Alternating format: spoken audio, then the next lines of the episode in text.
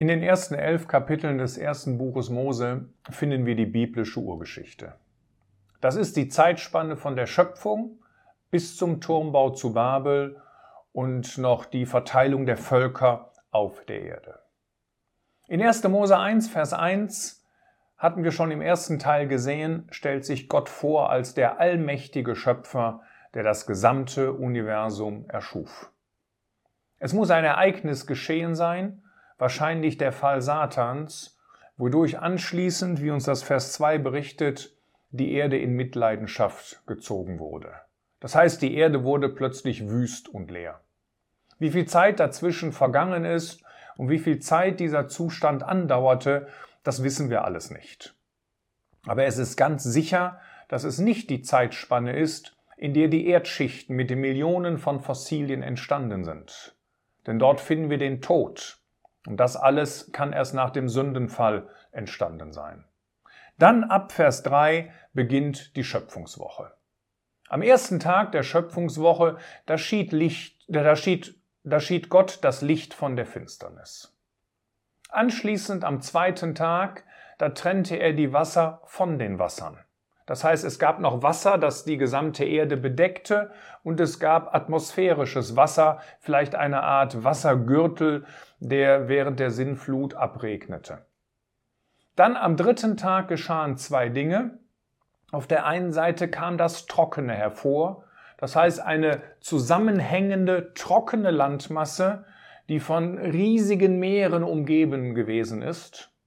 Aber dann machte Gott noch etwas Wichtiges, nämlich dass Gott die Pflanzen ähm, hervorsprießen ließ aus dem Erdboden. Wir lesen nicht, dass Gott die Pflanzen erschuf, sondern Gott rief und die Pflanzen kamen dann direkt aus dem Erdboden hervor. Sie sprossen nicht aus Samenkörnern hervor, sondern eben erstaunlicherweise direkt aus dem Erdboden, äh, was uns das Schöpf die Schöpfungsmacht Gottes einfach zeigt. Dann, und damit beginnt jetzt dieser zweite Teil dieser Serie, zeigt uns Gott, was am vierten Schöpfungstag geschehen ist. Da heißt es in Vers 14, und Gott sprach, es werden Lichter an der Ausdehnung des Himmels, um den Tag von der Nacht zu scheiden und sie seien zu Zeichen und zur Bestimmung von Zeiten und Tagen und Jahren.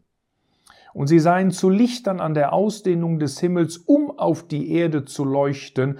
Und es wurde so.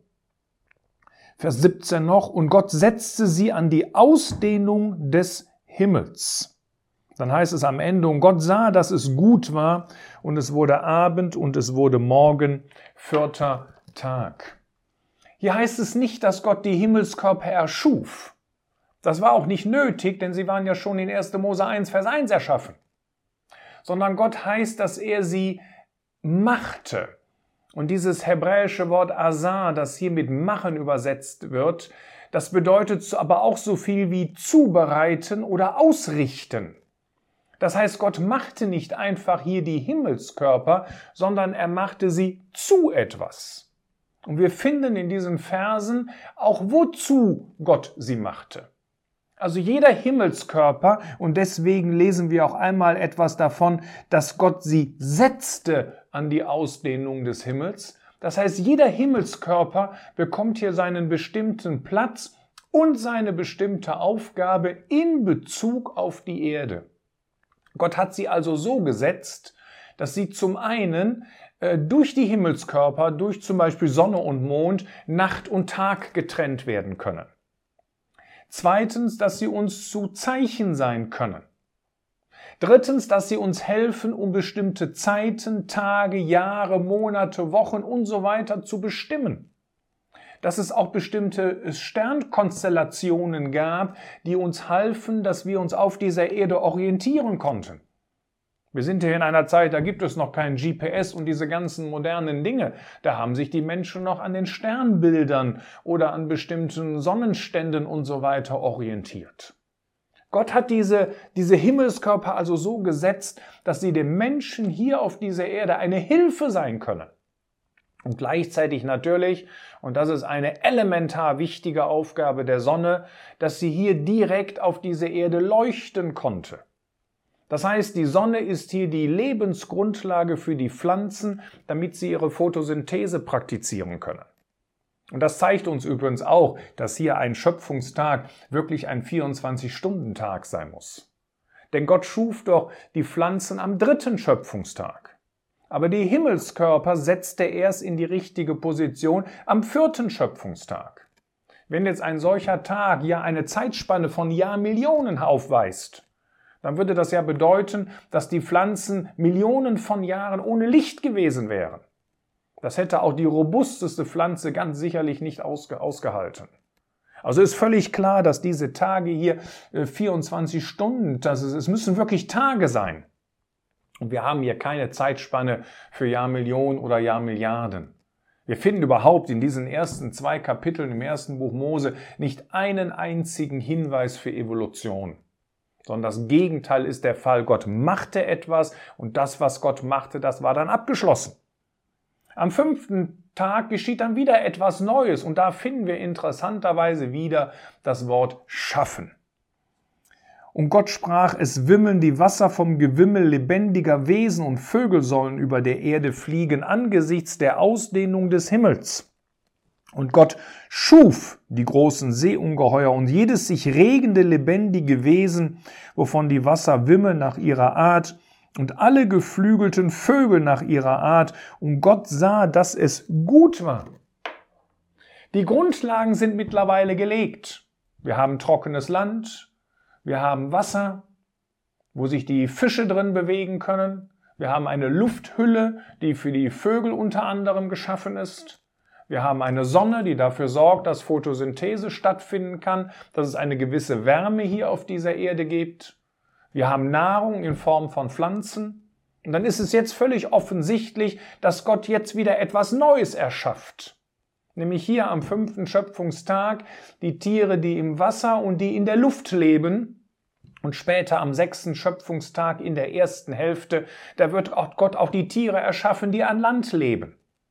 Aber hier steht nicht, dass Gott rief, hier steht auch nicht, dass Gott etwas machte, sondern hier steht tatsächlich, Gott erschuf.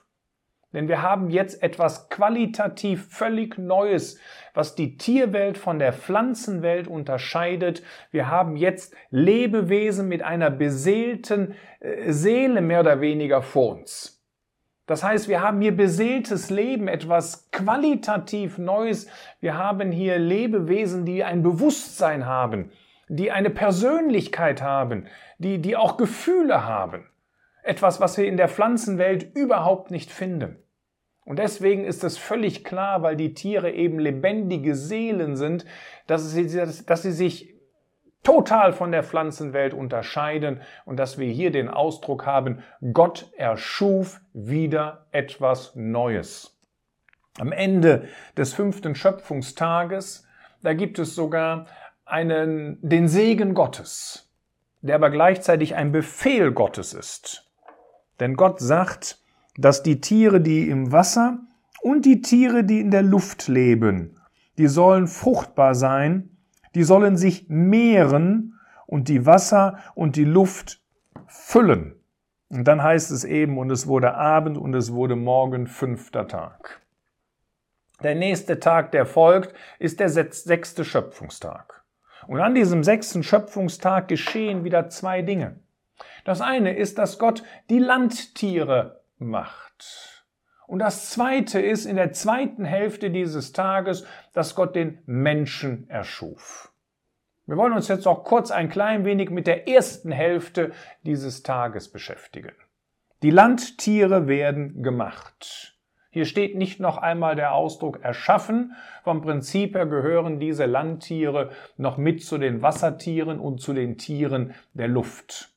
Trotzdem gibt es einen kleinen Unterschied und deswegen finden wir sie wahrscheinlich am fünften und nicht am sechsten Schöpfungstag, denn sie bekommen nicht den Segen Gottes und auch nicht die Aufforderung Gottes, dass sie sich mehren sollen.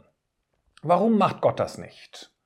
Weil die Landtiere sich den Lebensraum mit dem Menschen teilen.